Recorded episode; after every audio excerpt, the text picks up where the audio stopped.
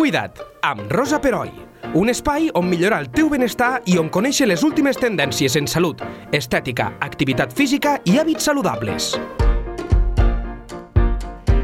El doctor Pep Auguet és metge especialista en urologia. Treballa a l'Hospital Arnau de Vilanova i a l'Hospital Universitari de Santa Maria. També exerceix en el sector privat a Vitas, concretament al Centre Urològic Lleida, URO. Centre la seva activitat mèdica sobretot a nivell quirúrgic en el camp de l'oncologia, la patologia litiàsica, el que coneixem com a pedres al ronyó, i a la salut sexual masculina. Es defineix com un viatger empedreït, apassionat del submarinisme i de l'esport. I si ell em permet, afegiria que és un gran comunicador que traspue passió per la seva feina i que de seguida va dir que sí a la nostra proposta de venir a parlar aquí, a Lleida 24, cosa que li agraïm moltíssim. Benvingut, Pep, i moltíssimes gràcies. Moltes gràcies a vosaltres per convidar-me. Dins del món de l'urologia, eh, ja ho hem comentat, tu et dediques a molts aspectes, però avui en tractarem un que, a més de les implicacions físiques, té una derivada psicològica important, que és la disfunció erèctil. És així, oi? És així, és així, sí, sí. Aleshores, què et sembla, Pep, si comencem definint què és la disfunció erèctil? Perquè la gent no es confongui. Bé, la disfunció erèctil eh, una cosa seria la, que seria la definició en si de, del que és la disfunció erèctil, que seria la incapacitat per poder realitzar una penetració eh, quan realitzem l'acte sexual, però jo soc dels que penso que les coses mai són blanques o negres i hi ha molts pacients que ens venen a la consulta amb diferents graus, podríem dir de disfunció erèctil. Llavors, hi ha gent que pateix una certa manca d'activitat sexual i cadascú l'expressa com, com l'expressa i, i bé, hi ha gent que per ells mm, una disfunció erèctil o un problema sexual vindria a ser la incapacitat per tenir una relació sexual satisfactòria. Sí. Hi ha d'altres pacients que tenen problemes amb la durada d'aquesta activitat sexual i hi ha pacients que tenen problemes, eh, podríem dir així, més, més en concordància amb la, amb la definició en si, com serien problemes de, de tomàscència peneana, és a dir, d'erecció completa a nivell penea. Molt bé. Clar, cada, cada pacient ho deu viure a la seva manera i us ho transmet a la consulta. Això, per això que dic que jo, jo soc, soc dels que penso que a vegades les coses, sobretot en medicina, no són mai blanques o negres i cadascú, i en un tema tan pudorós com aquest clar, i tan clar.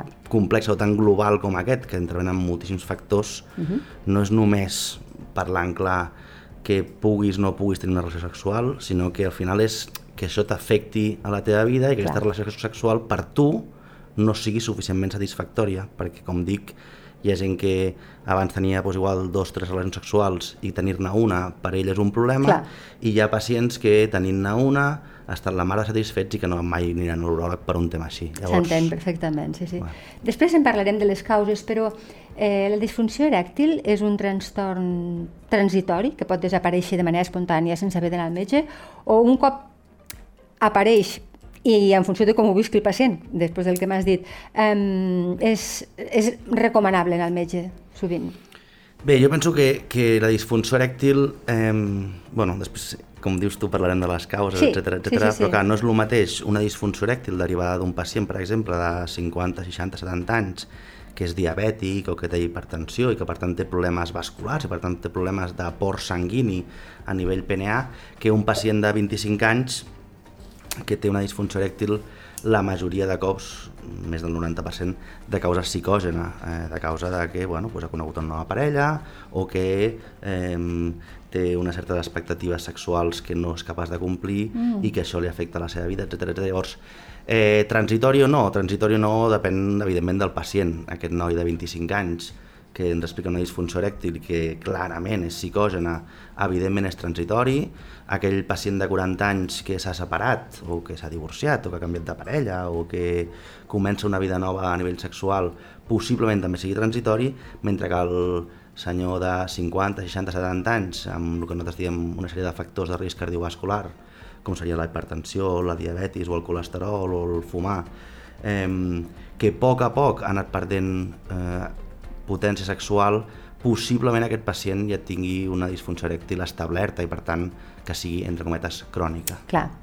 Eh, clar, la, la següent pregunta que jo tenia preparada és, hi ha un perfil eh, més abundant que et vingui a la consulta, que tingui aquest tipus de, de, de, de disfunció, pel que em dius, hi ha un ampli espectre de pacients. Sí. Però n'abunden alguns més que d'altres per la teva experiència? Bueno, la meva experiència, jo podria dir, o, o penso que, que, o jo reconec dos tipus o dos grans blocs de pacients, com dic, el pacient jove, aquell pacient Sí. que, bueno, que és això, que està començant igual la seva vida sexual, o que té una sèrie d'expectatives, o que amb una nova parella, doncs, el típic que es diu he tingut un gatillazo, llavors entres Ja. en aquest mm, cercle viciós, eh, sobretot psicològic o de caire psicològic, que, que, que et fa por o que tens por amb una següent relació sexual, aquest seria el pacient jove, i d'altra banda aquest pacient, com dic, de 50, 60, 70 anys, amb un perfil eh, vascular o en un perfil cardiovascular, amb una sèrie de patologies que afecten, que són molt prevalents, que afecten amb molta població,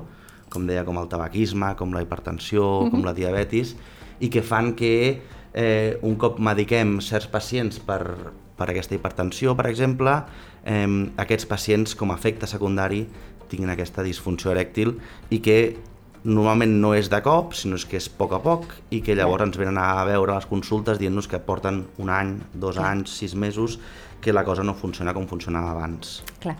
Eh, parlem dels pacients joves, no? que en general, i si no hi ha una causa mm, orgànica, que en principi no, si ets jove, el, normalment, com tu dius, és una causa psicològica.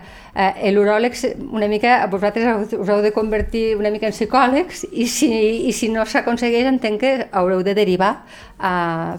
No? Perquè, Això clar, mateix. no, no, a Això vegades mateix. psicològicament tampoc no deu ser tan fàcil. Si la persona està realment molt preocupada, mm, Bé, jo és un penso problema. que, que, que amb els pacients joves, bueno, de fet penso que la disfunció erèctil s'ha d'abarcar primer de tot, o com a mínim com jo ho faig, no sé si està bé o no, primer de tot des d'un punt de vista molt directe i molt clar amb el pacient, molt sincer i molt senzill. No pot ser que nosaltres com a metges ja posem tres o quatre barreres davant del pacient perquè el pacient ve a consultes amb una certa por, amb un Clar, cert prejudici, amb una certa dificultat a l'hora d'expressar certes coses i nosaltres primer de tot els hem de posar fàcil. Nosaltres hem d'utilitzar un del llenguatge molt planer, un llenguatge molt senzill, dir-li doncs, tens problemes que no acabes de funcionar al llit, o és que no tens erecció, o això et passa sol, et passa en parella, Clar. et passa fora de casa, vull dir, un llenguatge molt, molt, molt planer. I, i com bé dius, sobretot amb la gent jove, aquesta part psicològica o aquesta part eh, d'enraonar amb el pacient, de fer-li veure una miqueta que són coses que eh, possiblement siguin de caire psicològic, de caire laboral, de caire social, eh, jo penso que és el més important. Al final, els metges molts cops paguem de no tenir prou temps pels nostres pacients i si hi ha una, de les pat o un, una patologia en el món de l'urologia que necessita el pacient necessita temps, eh, és tot el tema de disfunció erèctil o d'altres malalties de l'esfera sexual que els nostres pacients evidentment necessiten temps. Si tot i el temps que els podem donar no som capaços de revertir aquesta situació, evidentment l'ajuda de psicòlegs, sexòlegs eh, o d'altres professionals és absolutament indispensable. Clar, perquè entenc que l'estrès, eh, per exemple, deu ser una causa, i a totes les edats també, no? d'aquest tipus A de totes les edats, sí. Bueno, el, de el fet- tipus de vida que tenim. Ah, això mateix. De fet, eh, quan, quan nosaltres mirem les causes en si de disfunció erèctil, i jo he parlat sobretot de causes psicològiques i causes vasculars, però també hi ha causes farmacològiques, hi ha causes psicològiques, hi ha causes psiquiàtriques, hi ha causes neurològiques. És a dir, nosaltres parlem que la disfunció erèctil és una malaltia que és multifactorial. Eh, la majoria de pacients toquen uns quants pals de totes aquestes patologies Ja sí. i és el que dic, eh, ja no és només que tingui o no tingui hipertensió un pacient, sinó és que amb la seva parella doncs, potser porta molts anys i l'atracció sexual ja no és la que era abans, o que a casa tens fills i no tens tot el temps que li agradaries dedicar a la teva parella, o eh, bueno, una miqueta de tot que fa que, que, que, bueno, que els pacients, com dic, s'hagin de tractar bastant globalment o bastant coralment. Clar, i, i si passem a, la, a les causes més, més eh, físiques, no? per exemple, doncs has parlat un parell de cops, has, has men- mencionat la diabetis o causes vasculars, eh, aleshores eh, entenc que aneu a la malaltia base o, o no, o es tracta la disfunció erèctil mm, perquè clar, la malaltia base està allí i no es pot deixar el tractament, com ho feu? Clar, és, és una de les, de les coses eh, possiblement més, més complexes. Evidentment, com dius, el pacient que té una hipertensió i que es pren una sèrie de fàrmacs per, per regular aquesta tensió arterial, que li pot afectar a molts altres òrgans eh, a nivell del seu cos, un dels efectes secundaris d'aquestes medicacions que es prenen al pacient per baixar la tensió i que no tingui problemes de cor o no tingui problemes de ronyons, per exemple, o els ulls, fa que aquesta baixada de tensió i aquesta, eh, eh, aquest, aquesta pressió arterial que està més disminuïda i que és beneficiosa pel pacient clar, clar. fa que a nivell PNA doncs, no li arribi suficientment sang com per tenir una erecció. Llavors, sense deixar de banda, evidentment, el tractament de la hipertensió, que en alguns casos es pot canviar o podem modificar i que, de fet, la majoria de cops rematem al seu metge de capçalera o al seu internista o al seu metge en qüestió que l'hagi donat aquesta medicació o al seu cardiòleg, eh, sense deixar de banda això, nosaltres hem d'intentar eh, treballar a nivell sexual doncs, amb fàrmacs que ajudin a que l'aport sanguini a nivell del pene doncs, sigui millor i que així puguem aconseguir una erecció. Eh, tots els fàrmacs que tots coneixem derivats de la Viagra, perquè ens entenguem, que és... Sí, et, et, te volia, et volia preguntar per la Viagra. Bueno, doncs això, una miqueta, eh, aquests fàrmacs ajuden a que l'aport sanguini a nivell PNA sigui, sigui millor o sigui més complet. Aquests fàrmacs, eh, quan va sortir la Viagra, i no fa tant temps... No fa tant temps, no. no. Fa passa que no. l'hem normalitzat, eh, però no fa tant temps... Eh, per la, els oients que ens, que ens escolten, és un fàrmac bo, és efectiu, se n'ha fet un mal ús? Eh, la, hi ha gent que la pren i no té cap necessitat de prendre-se'l? Pregunto. Bé, eh, primer de tot et diré que jo, d'entre les coses que jo dedico temps als meus pacients, és explicar-los una miqueta que abans de l'any abans de l'any 97, que jo diria que és l'any que es va començar, començar a comercialitzar la Viagra aquí en el nostre país, 25 anys. eh, abans pràcticament no hi havia res. Llavors, eh, llavors sí que era un problema, podríem dir, Clar, la clar, disfunció. tant. Des de l'aparició de la Viagra, que és un dels fàrmacs que es diuen eh, inhibidors de la 5-fosfodiesterasa, el que fan és una sèrie d'accions a nivell PNA, augmentant una substància que es diu òxid nítric, que ajuda a una major vascularització a nivell del pene. Eh, han sortit una sèrie de fàrmacs que es diuen a demanda, Sí. que són fàrmacs que nosaltres ens podem prendre quan tenim aquest problema i que actuen puntualment o durant unes hores a nivell PNA i que ajuden, com deia, a aquest aport sanguini. Eh, sobre si... Jo sempre els dic, eh, és, és un fàrmac que és super, super, super, super segur. Sí? La Viagra és un fàrmac super segur, s'han fet un munt d'estudis. Penseu que als 90, quan surt la Viagra, eh, han passat molts anys. No estàvem en un moment social, possiblement, eh, tampoc no diré religiós, però social, No, però- com perquè... Eh, T'entenc perfectament. Entenem-nos, Sí. eh, el tabú sexual ha canviat molt en els últims anys, eh, llavors va haver-hi una certa publicitat no sé si dir errònia o expressament errònia en contra d'aquests fàrmacs eh, des d'un sector doncs, més conservador o més... Sí, com jo ho recordo, això, dir. sí, sí. I, I de fet hi ha moltíssims estudis eh, on mostren la seguretat, la àmplia seguretat d'aquests fàrmacs eh, i que els efectes secundaris dels mateixos són molt lleus. Eh, es va parlar en el seu moment de que la Viagra produïa infarts i jo sempre els dic als meus pacients la Viagra no produeix infarts i està superprovat.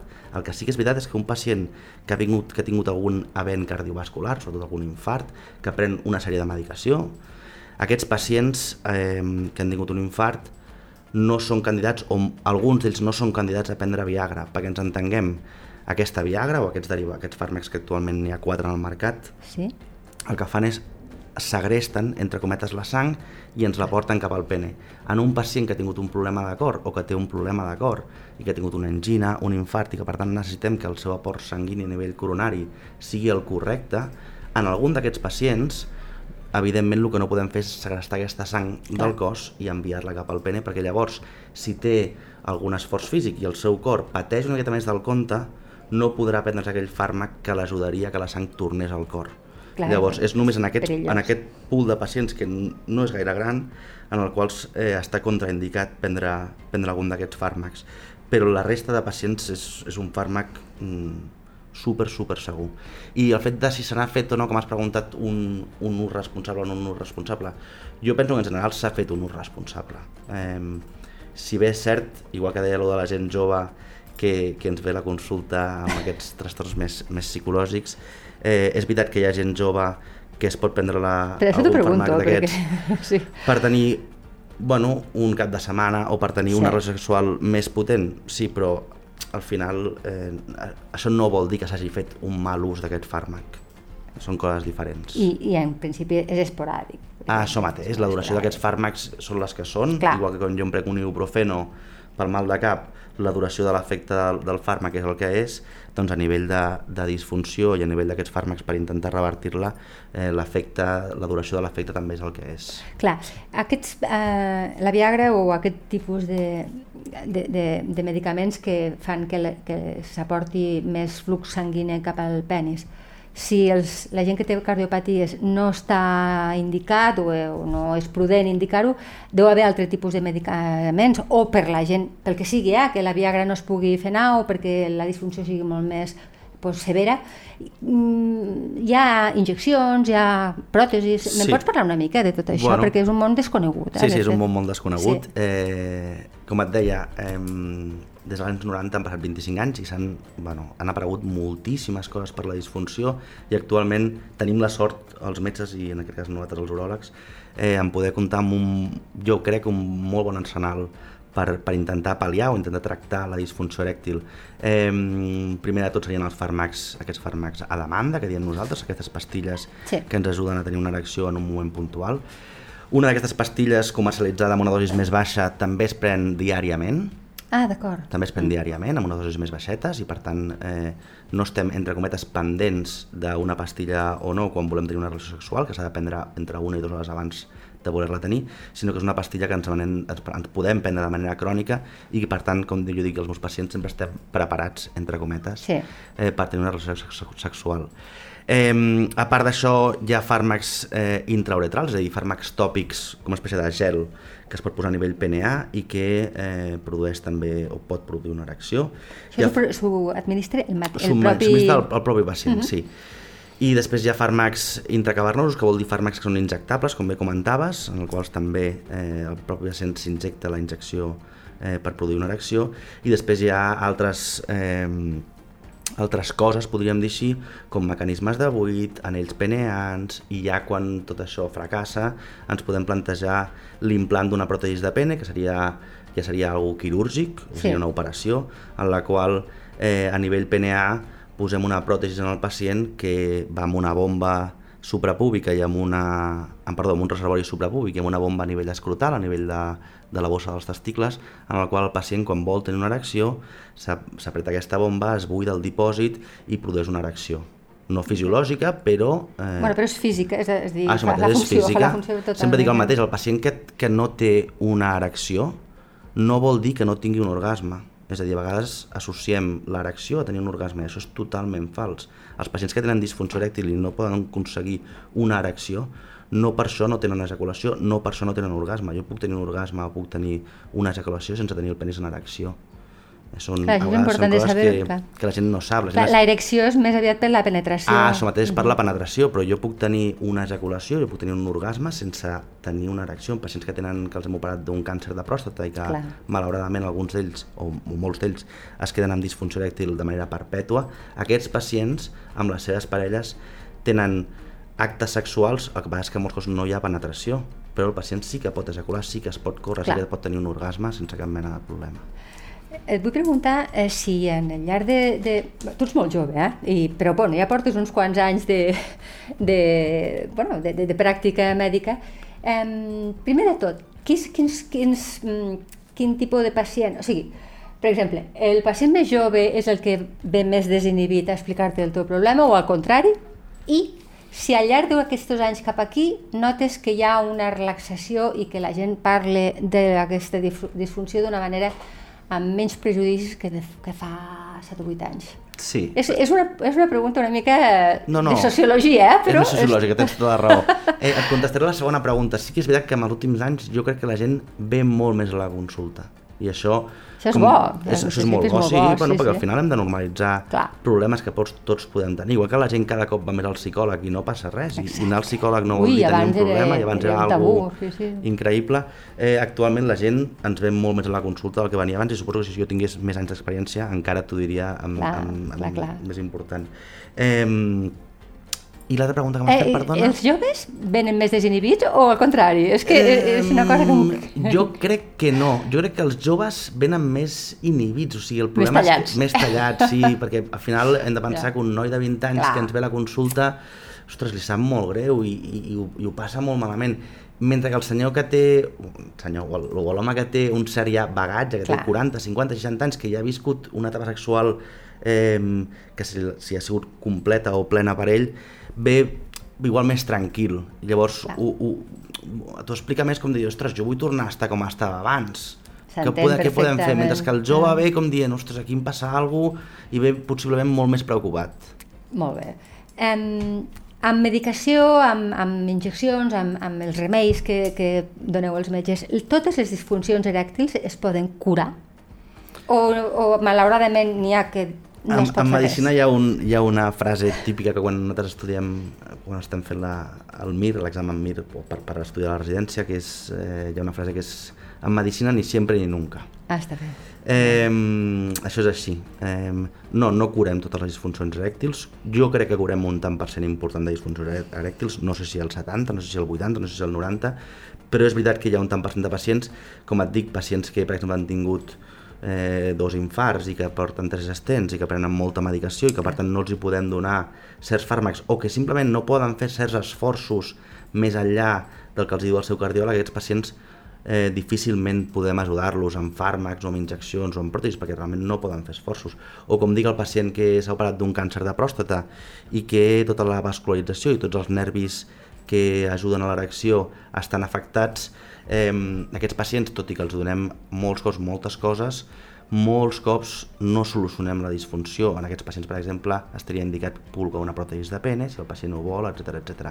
I també és veritat que et diré que una cosa, el pacient que ve a la consulta preguntant això, i cosa és el pacient que eh, vol esgotar tots els tractaments. És el que dic, no tot el pacient que ve amb disfunció erèctil eh, diu, vale, he provat mm, pastilles, he provat gels, he provat fàrmacs intrauretrals, he provat fàrmacs intracavernosos, injectables, i res ha funcionat, i què m'ofereixes, Pep? I jo li dic, bueno, doncs et podré calcular una pròtesi de pene, i jo li dic, i em pregunta, què vol dir això? I jo li explico la cirurgia, que és una cirurgia que dura dues o tres hores, que estarà molest, etc etc. Llavors, molts d'aquests pacients diuen, bueno, vale, fins aquí hem Fins arribat. aquí, clar. Molt pacient de 60-70 anys diu, bueno, jo ja he tingut una vida sexual completa, ara mateix la meva vida són altres coses, i per tant no estic disposat o no vull haver de tornar a passar pel quiròfan per alguna cosa així que igual gaudiré un cop al mes o que gaudiré un cop cada dos mesos i per tant, mira, doncs em quedo com estic, eh, ho hem intentat, ho hem intentat amb coses més senzilles i ara mateix no estic disposat o no vull estar disposat a, a no, patir. No li compensa. No li compensa al pacient, llavors per això dic Entenc que el paper de la parella aquí també deu haver, perquè potser un mateix no li dona molta importància, però la parella li diu, ostres, a mi necessito que sí, entre, pa... entre cometes funcionis, no? no sé, el paper no sé. de la parella és, és bàsic. Jo he fet a molts pacients que la majoria d'homes van sols o anem sols a la consulta quan tenim un problema eh, així. Una cosa que et volia preguntar. Sí, sí, sí molts, no, no aneu pacients, molts coses pacients venen a la consulta sols, els homes venen sols. Uh -huh. Jo sempre els dic que per una segona o una tercera visita penso que és molt interessant venir en parella, perquè al final la disfunció o els problemes sexuals, eh, si és que tens parella, s'han d'arreglar en parella. Clar.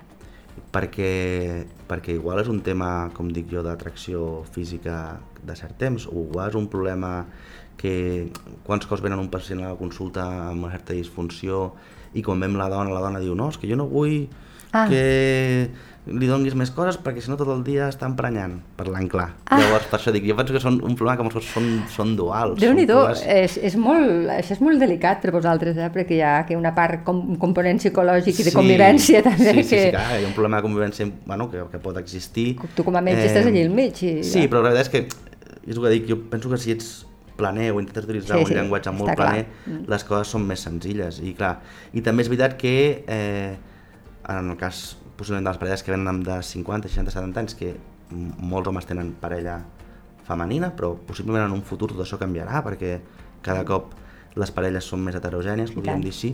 Eh, la dona eh, un cop ha tingut desig genèsic complet i eh, està amb la menopàusia, el seu desig sexual la majoria de cops cau. Disminueix. Llavors, eh, és el que dic, no és, no és el mateix, no, no és el mateix el pacient que ve la, per una disfunció erèctil que el pacient que vol esgotar tots els tractaments per una disfunció erèctil eh, i la parella en si com es comporta.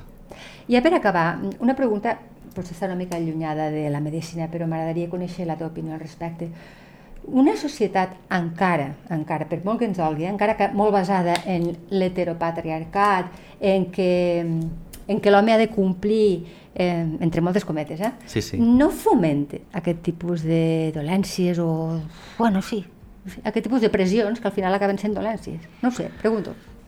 Sí, possiblement sí. Eh, està clar que l'heteropatriarcat existeix i, i segueix sent molt, molt palès, per sort possiblement en un, en un futur, esperem que no molt Esperem. proper, ai, no molt llunyà, les coses vagin canviant, eh, però possiblement sí, aquesta, aquesta autoimposició, aquesta sensació de, del, del macho, Sí, de sí, clarament. eh, l'hegemonia masculina o, o que al final mm, tot és tenir el penis dur o no tenir-lo dur, mm, no ajuda a És que aquestes coses eh, es vagin normalitzant, que el pacient vingui a la consulta o que eh, siguin coses més normals. Mm, De tota manera, siguin quines siguin les causes, sempre recomanes que una persona que tingui una disfunció erèctil acudeixi al metge, perquè segurament mm, és, és, la millor manera de resoldre el jo, problema. jo crec que sí. A, a banda que a vegades quan jo tinc un pacient, com dic, de 20 anys i el tinc a la consulta, la majoria de cops ni li dono cap fàrmac, ni li No, clar. faig cap mena d'injecció, ni li proposo, òbviament, posar una pròtesi de pene, però sí que penso que està bé, està bé eh, establir una conversa amb algun professional, més igual, vés al psicòleg, vés al sexòleg, vés on te vulguis, establir una conversa i eh, veure que les coses són normals, que és una cosa que li pot passar a molta gent, que possiblement el que tu veus un problema no ho sigui, o al revés, el que tu dius, bueno, m'ha passat dos cops, però tu creus que és normal, no és normal. Penso que està bé tenir una conversa amb algú, eh, amb algun professional, que et pugui recomanar o et pugui aconsellar o et pugui dir una miqueta eh, contemporitzar les coses, veure quines opcions hi ha, veure si cal fer una analítica amb temes hormonals o si veure si podem començar amb alguna de tractament o veure si et recomana vine amb la parella, ho parlem tots, això és algo de parella, bé, jo penso que, que val la pena. Perfecte, doncs ja ho heu sentit, no hem de tenir por d'anar al metge per aquest concepte, per aquestes coses i per altres motius. Pep, ens has aclarit molts conceptes i crec que era molt necessari aclarir-los. Gràcies per saber-los comunicar també. Per cert, us recomano la seva pàgina web, urologiapepauguet.com, és molt interessant i t'esperem el dia que vulguis per parlar d'altres temes que segur que ens interessaran a tots. Moltes gràcies. Moltes gràcies a vosaltres, merci. Cuida't amb Rosa Peroi, cada dos dimarts a lleida24.cat.